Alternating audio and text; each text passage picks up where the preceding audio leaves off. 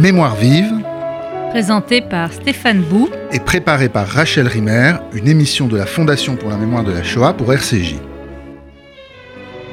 Après la Seconde Guerre mondiale, la philanthropie juive américaine en général et le Joint en particulier apportent une aide considérable pour reconstruire le judaïsme européen. En ce qui concerne l'aide apportée à la France, on saurait me dire que Claude Kellman, qui en 1964 revenait sur la situation du monde juif après la libération. Je cite Lorsque l'heure de la libération avait sonné et que commençait la bouleversante remontée de l'enfer, nous fûmes témoins d'un déchirant exode à rebours. Des dizaines de milliers de juifs isolés, disséminés dans les campagnes et les maquis, refluaient vers les grandes villes de province et de Paris, vers leurs foyers payés, annexés, à la recherche de parents et d'amis perdus en quête de nouvelles d'une raison de vivre.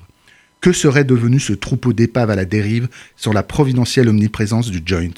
Or, cette présence n'allait pas seulement sauver de la déchéance physique des existences au bord du désespoir, mais, fait capital au point de vue historique, elle allait rendre à ces êtres désemparés, qui avaient perdu tout contact avec le judaïsme, le sentiment réconfortant d'appartenir à une grande famille spirituelle qui, à travers malheur et catastrophe, a maintenu sa cohésion et venait se porter à leur secours. Alors ce texte, euh, il est cité par Laure Hobson Ford, que nous avons le plaisir de recevoir aujourd'hui, dans euh, son livre Un plan Marshall juif, la présence américaine juive en France après la Shoah 1944-1954. Alors bonjour euh, Laure Hobson Ford. Bonjour. Vous, vous, êtes maîtresse de conférences en civilisation américaine à l'université Paris 3 et nous vous recevons donc à l'occasion de la réédition de ce livre qui ouvre une nouvelle collection lancée par la fondation Cassib Kojassor en partenariat avec les éditions Le Manuscrit qui s'appelle Penser la solidarité hier et aujourd'hui et qui a pour but de valoriser la recherche et l'innovation dans les domaines de l'histoire sociale, de l'action sociale et de l'économie sociale et solidaire. Alors, euh, nous allons bien sûr euh, revenir sur, euh, sur le centre de votre livre, à savoir ce plan Marshall euh, à destination de la France. Mais avant de nous attarder euh, euh, sur la présence américaine spécifiquement en France, j'aimerais que vous nous reveniez brièvement sur ce que fut l'attitude et l'action des organisations juives américaines avant et pendant la guerre, surtout parce que évidemment leur réplication à partir de, de, de 1945, elle n'arrive pas ex nihilo. Non, tout à fait. Donc en fait, pour comprendre un peu la continuité de l'engagement de ces organisations, on peut voir que l'organisation qui, est au centre de mon étude, le Joint, donc the American Joint Distribution Committee. Ce n'est pas la seule. Hein. Ce n'est pas la seule. On, non, résume souvent de manière un peu générique le Joint. Oui, mais, ce n'est pas. Euh, le Joint ne, ne, travaille pas seul en France dans l'après-guerre et on va voir en fait que c'est beaucoup plus complexe. Le Joint va tenter de fédérer un peu l'aide américaine. Mais pour parler de, de l'origine de cette organisation qui est quand même au centre de l'étude, euh, c'est une organisation créée pendant la Première Guerre mondiale aux États-Unis pour fédérer et pour euh, joint, donc de joindre l'aide euh, venant de différentes facettes de la population juive américaine. Cette organisation euh, va récolter des fonds à la fois des juifs orthodoxes, socialistes, des juifs qu'on dirait ici israélites. Ils vont mettre ensemble leur argent à partir de 1914 pour aider les juifs qui sont concernés par la Première Guerre mondiale. Donc, pendant la période d'entre-deux-guerres... C'est-à-dire que d'emblée, il y a une destination on pourrait dire européenne des fonds absolument et palestinienne mmh. puisque euh, donc à l'époque l'argent va également aller euh, pour aider ceux qui sont en, Palestine mais il y a bien sûr les sionistes sur place qui vont également euh, créer des, associations et, des, et de l'argent pour l'Yishuv. D'accord Mais euh, le joint va être une structure qui, va, qui, va, qui, qui se pense temporaire et finalement qui va s'installer en Europe pendant l'entre-deux-guerres. Euh, le siège sera à Berlin euh, dans les années 30 et puis en 1933, bien sûr, à l'ascension mmh. d'Hitler au pouvoir, le joint avec d'autres organisations juives, notamment l'Union Osée, qui est donc euh, la maison mère de l'œuvre de secours aux enfants, l'organisation Osée qu'on connaît aujourd'hui en France. Ces organisations vont changer de siège, ils vont venir s'installer à Paris. À partir donc de 1933, le Joint va prendre un rôle plus important au sein euh, de la vie juive française, puisque euh, il y a bien sûr avec le Joint des réfugiés venant euh, donc d'Europe centrale. Euh, au fur et à mesure de, de, la montée justement et d'entrée en guerre.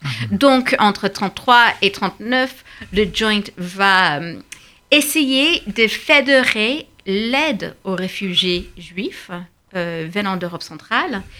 Et puis arrivent d'autres organisations qui vont être créées, par exemple le Congrès juif mondial, qui n'est pas une organisation américaine, Hmm. mais qui est euh, quelque part une œuvre euh, qui, qui à la fois euh, fait venir sur le, ensemble euh, les, les gens qui, qui étaient actifs dans les cercles zionistes en France dans l'entre-deux-guerres, comme Marc Herblum, Hmm.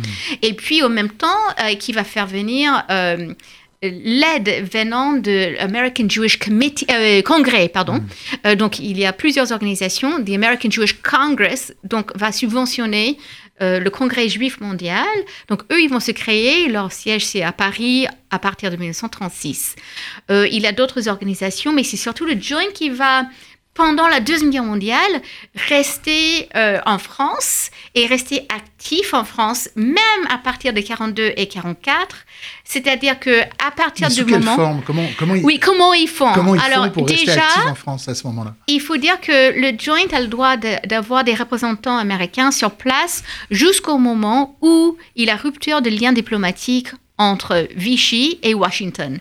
Et cette rupture de lien se passe en novembre 42 avec euh, l'arrivée des Alliés en Afrique du Nord. Et, et c'est là qui va déclencher l'occupation totale de la France et ça va enchaîner la rupture des, relations diplomatiques. C'est là où déjà le Joint avait créé un, un bureau à Lisbonne. Et c'est de Lisbonne, le, le Joint avait anticipé quand même, euh, au moins à partir de 39, il Le savait fait qu'ils devaient presque- qu'il fallait, qu'il fallait avoir un pied en Europe et un pied en Amérique sur le départ. Donc Lisbonne, c'était un, un port où il pouvait justement rester un peu dans cet état liminaire entre deux. Et donc, du coup, euh, il met en place euh, plusieurs représentants, dont un en Suisse qui s'appelle Sally Meyer. Euh, Sally Meyer, donc un juif suisse qui est représentant de la, de la communauté à Zurich. Ensuite, en France, il va faire appel, et le choix ici est intéressant, il va faire appel à, à Dika Jefrekin, qui est le fils d'Israël Jefrekin.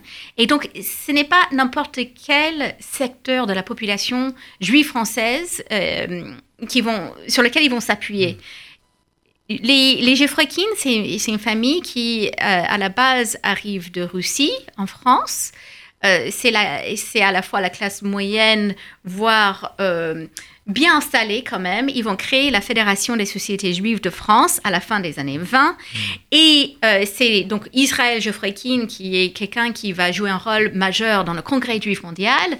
euh, qui, son fils va prendre les responsabilités du joint et il va être secondé par Maurice Brenner, euh, qui euh, représente peut-être plus les cercles israélites, mais quand même, c'est deux hommes qui, qui vont prendre un engagement euh, très vite et, et pour la résistance juive. Donc, euh, avec un représentant en Suisse et ces deux hommes en France, quand les, les Américains doivent se retirer, le Joint va continuer ses opérations, notamment par l'envoi des fonds en Suisse qui vont être ensuite euh, trafiqués par, la, par la frontière suisse euh, pour garder en vie les œuvres juives.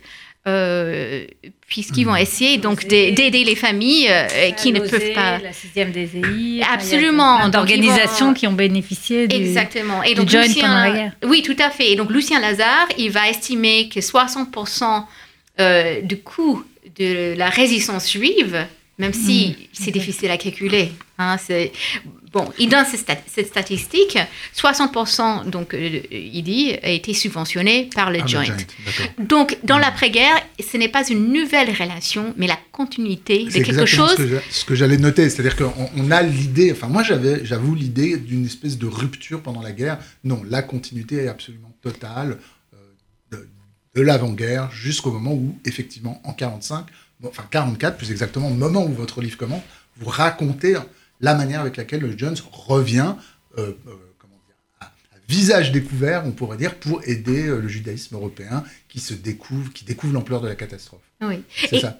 il a une- quand même une petite rupture, dans la mesure où, entre 42 et 44, les, les juifs français prennent le relais, et donc le joint va opérer avec, avec ces juifs de France. La rupture qui se fait en 44, c'est que là, on voit les managers américains qui vont revenir. Et ce n'est pas sans conséquence. C'est-à-dire qu'ils ont une vision très différente euh, de qu'est-ce que c'est la guerre et qu'est-ce que c'est l'état des, des Juifs en France? Euh, un exemple du livre, c'est par exemple, ils ne comprennent pas pourquoi ces Français qui n'arrivent pas à travailler correctement. Une, une image assez, un jugement assez, assez dur sur les, les employés euh, qu'ils embauchent sur place. Jusqu'au moment où ils, où se rendent compte que ces personnes n'avaient pas assez de nourriture et qu'ils avaient vécu dans des situations épouvantables pendant la guerre et qu'ils étaient véritablement euh, dans une situation de malnutrition. Alors ju- justement, quel est l'état de la communauté quand ils arrivent avec les aumôniers juifs euh, américains qui arrivent, tous les secours qui arrivent de New York et qui retrouvent ceux qui pouvaient être encore sur le territoire européen? Quel est l'état, dans quel état ils découvrent la communauté euh, à ce moment-là? Quels sont les besoins les plus, euh, les plus euh, fondamentaux qui apparaissent? Euh, Où est-ce qu'ils mm, déploient immédiatement leur énergie? Bah, déjà, vous avez raison de signaler que ce n'est pas le joint le premier. euh, donc, il a un accident. C'est le génocide, c'est la Shoah. Et donc, euh, le premier sur le scène n'est pas le joint, puisque le joint doit attendre les permissions pour revenir en France. Et ces permissions sont assez longues. En fait, donc, le premier sur le scène, c'est l'armée américaine. Euh, et bien sûr, le- les autres alliés. Mais les, puisque l'armée américaine a des soldats et des aumôniers juifs américains, et beaucoup de ces personnes se sont engagées dans l'armée américaine avec, Avec cette idée. avec cette idée-là, si j'y vais, c'est pour aider mes cousins, c'est pour aider ma tante, c'est pour aider cette famille de ma mère qui a à voir sa vie, etc. Et donc, euh, on a des liens très proches toujours. Donc, euh, on, a- on connaît mal la population juive américaine, mais euh, en arrivée de la guerre, il y a à peu près 4 millions de personnes, dont euh, euh, la plupart est issue de l'immigration russe et d'Europe de l'Est, du fin des siècles jusqu'aux années 20. Et donc, ces personnes sont, pour la plupart, euh, s'ils sont en train de devenir plus américanisés et dans une situation d'assimilation, beaucoup sont idéophones, beaucoup ont des liens familiaux très forts avec l'Europe et ont souffert de ce fait de, de se sentir impuissants, même si c'est un autre chapitre, on peut parler de leurs actions sur le sol américain. Donc, euh, vont Oui, arriver... d'ailleurs, d'ailleurs, c'est peut-être le moment de, de juste rappeler cette chose, c'est-à-dire que les organisations juives américaines euh, aux États-Unis pendant la guerre, alors là, pas forcément le Joint, mais toutes les autres, parce que vous, vous parlez d'une quantité d'organisations pendant la guerre, elles, elles, elles, elles sont presque condamnées à parler, mais dans, à, pa- à parler pour informer, mais, mais elles ne peuvent rien faire d'autre. Euh, elles s'organisent Oui, mais quand même. financer, est-ce qu'elles peuvent financer véritablement des actions depuis New York pour Bah, aider des réfugiés pendant Si, la guerre? en euh, Le, le joint, 42, c'est l'en- 43, c'est le 43. preuve, c'est le joint, par exemple. John et le Jewish Labour Committee. Le Jewish aussi, Labour euh, Committee aussi. euh, donc, il a, j'aimerais signaler le livre d'une d'une collègue. Qui, Euh, qui va être traduit en anglais.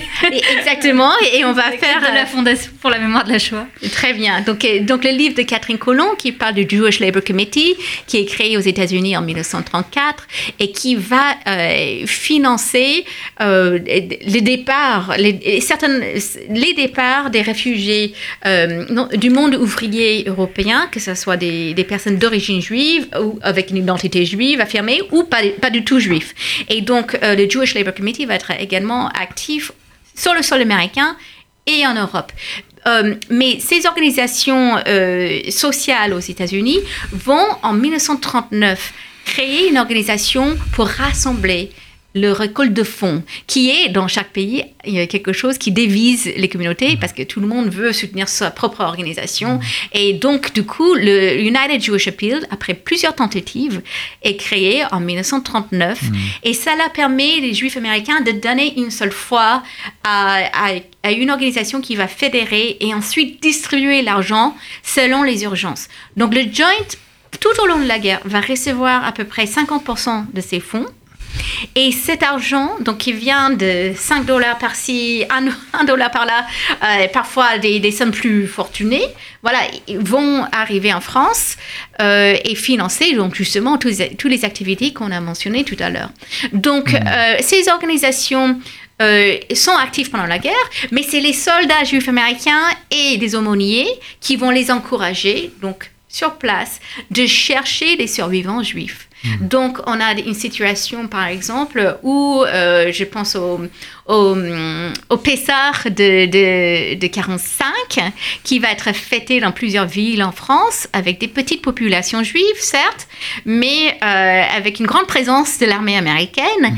Et l'armée américaine, dans ce moment de guerre froide qui, est, qui, qui arrive très vite en fait, c'est officiellement 47.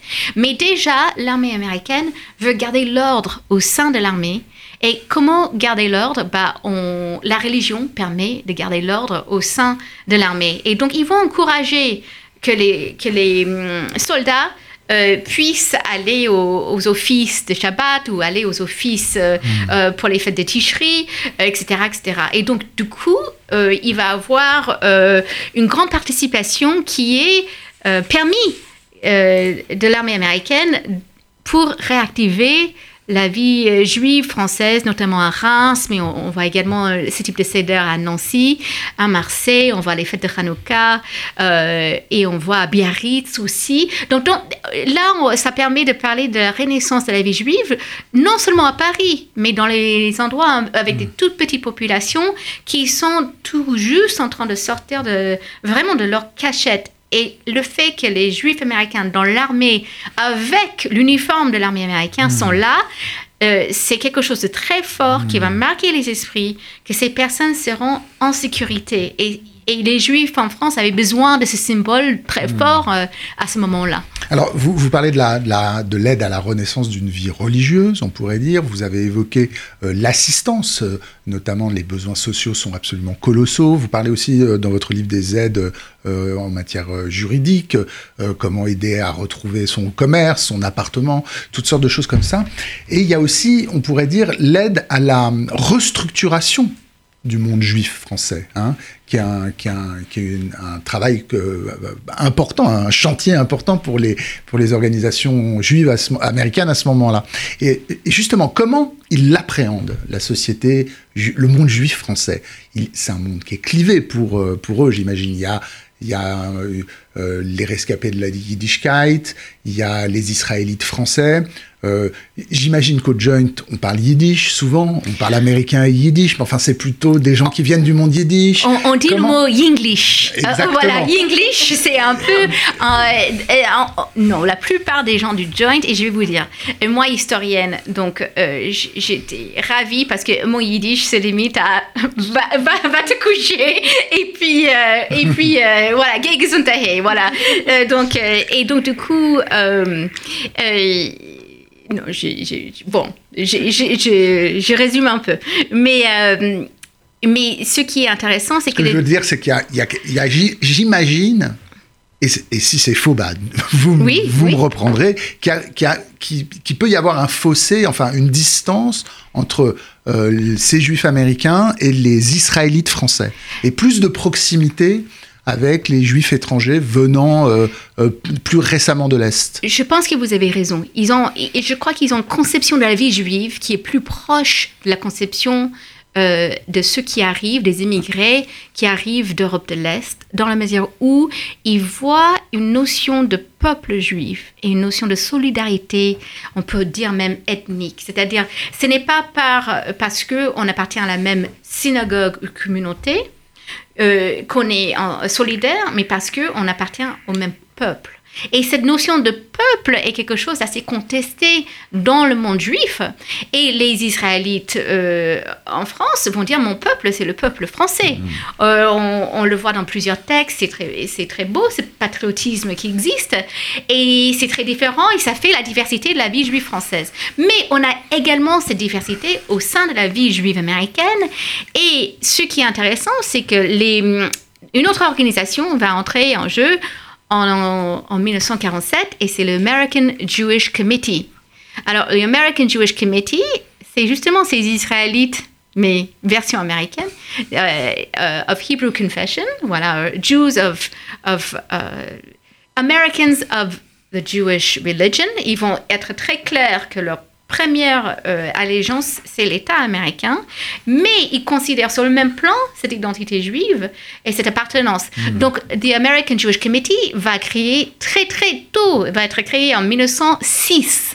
C'est une des premières organisations pour la défense des droits civiques aux États-Unis. Ça ça prédate le the National Association of euh, the NAACP, donc the National Association for the Advancement of Colored People, qui est l'organisation principale des Afro-Américains, qui est créée en 1909. Donc, on voit que ces organisations euh, c'est Tocqueville qui le dit. L'Amérique est propice à la création d'organisations volontaires.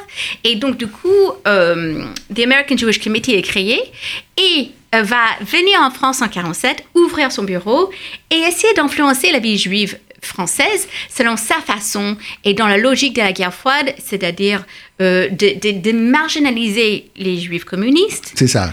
De, faire en sorte qu'on n'en parle plus d'eux. Parce qu'il faut rappeler que les associations françaises, euh, à ce moment-là, juives françaises, le, on pourrait dire la moitié sont communistes. Ou euh, d'obédience bouddhiste, communiste. oui, on ne peut pas confondre ces, identités-là, parce que sinon, ça va être à la guerre. Mais, ces identités sont, très différentes et très complexes. En tout cas, n'ont pas un rapport, disons, de proximité avec euh, les États-Unis à ce moment-là. Disons ça, disons ça calmement comme ça. Bah, les bouddhistes sont quand même toujours subventionnés par le Jewish Labour Committee qui va financer des activités, des maisons d'enfants, euh, l'enseignement du yiddish. Ils vont essayer vraiment d'agir pour que cette voix minoritaire ne soit pas perdue. Mais vous montrez aussi que les Américains euh, financent euh, les associations, l'UJRE, les associations communistes oui, en partie. Oui, et le, joint, le joint ne va pas jouer les politiques de la guerre froide dans mm. un premier temps. Dans un premier temps. Donc, donc en fait, le joint va dire, écoutez, est-ce qu'ils traitent bien les enfants?